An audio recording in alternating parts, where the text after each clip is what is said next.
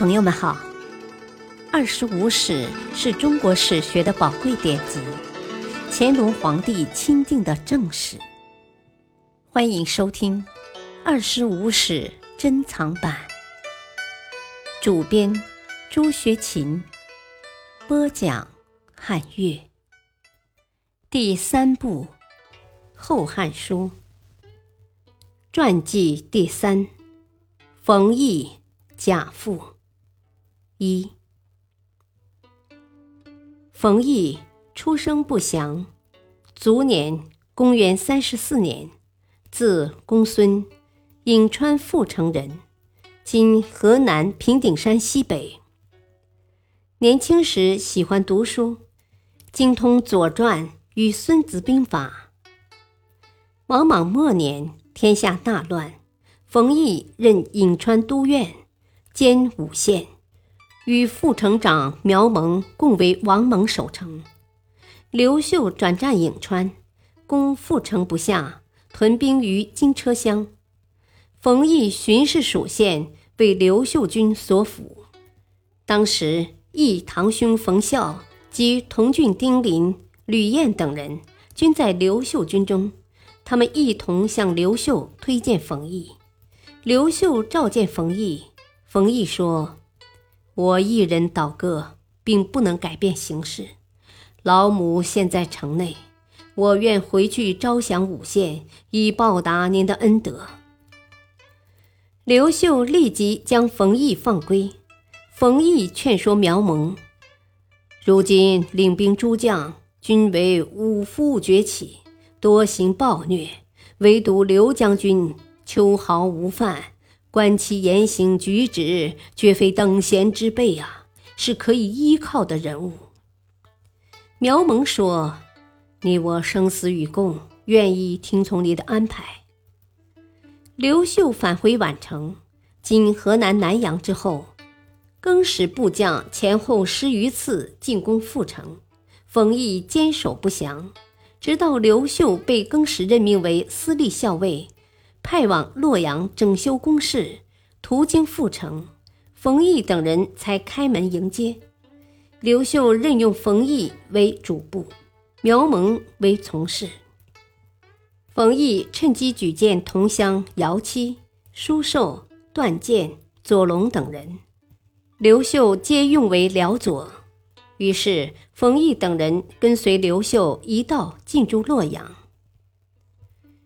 更始多次打算派遣刘秀征讨河北，但其麾下诸将担心刘秀在河北发展自己的势力，脱离更始政权的控制，大多表示反对。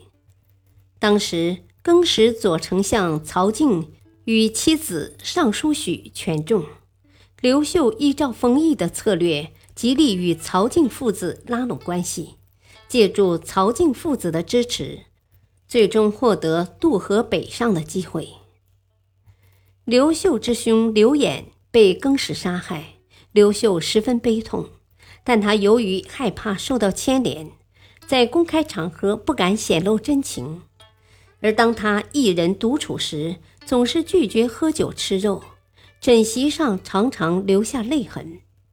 冯异私下安慰刘秀说：“天下长期遭受王莽之苦。”人心思汉，而更始诸将四处掳掠，令百姓大失所望。如今您出阵方面施行恩德，与更始诸将形成鲜明对照。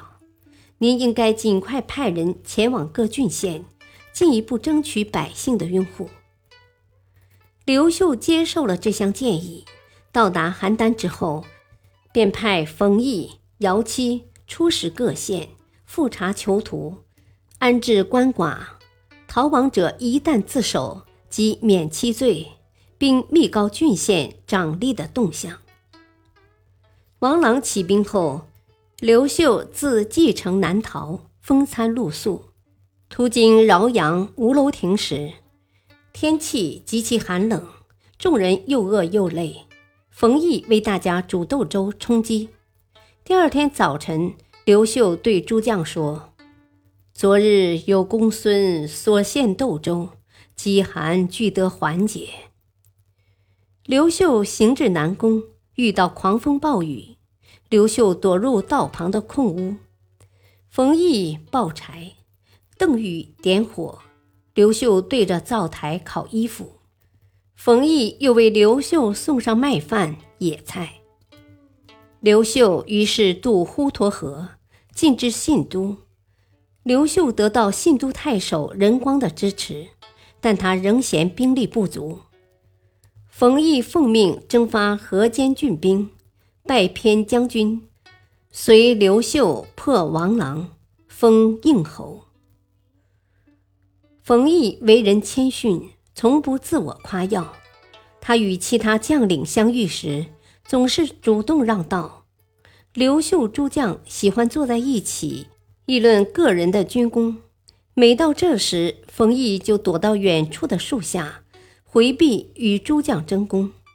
于是军中称他为大树将军。王朗败后，刘秀使诸将分营，并重新分配军事，军事皆愿隶属于大树将军。冯异也因此得到刘秀的器重。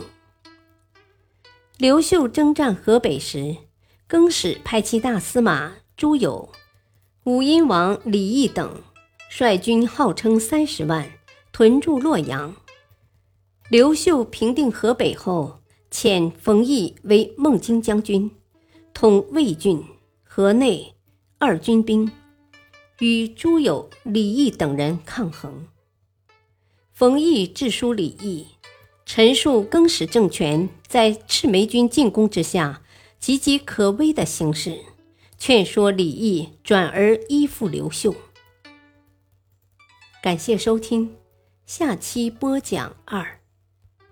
敬请收听，再会。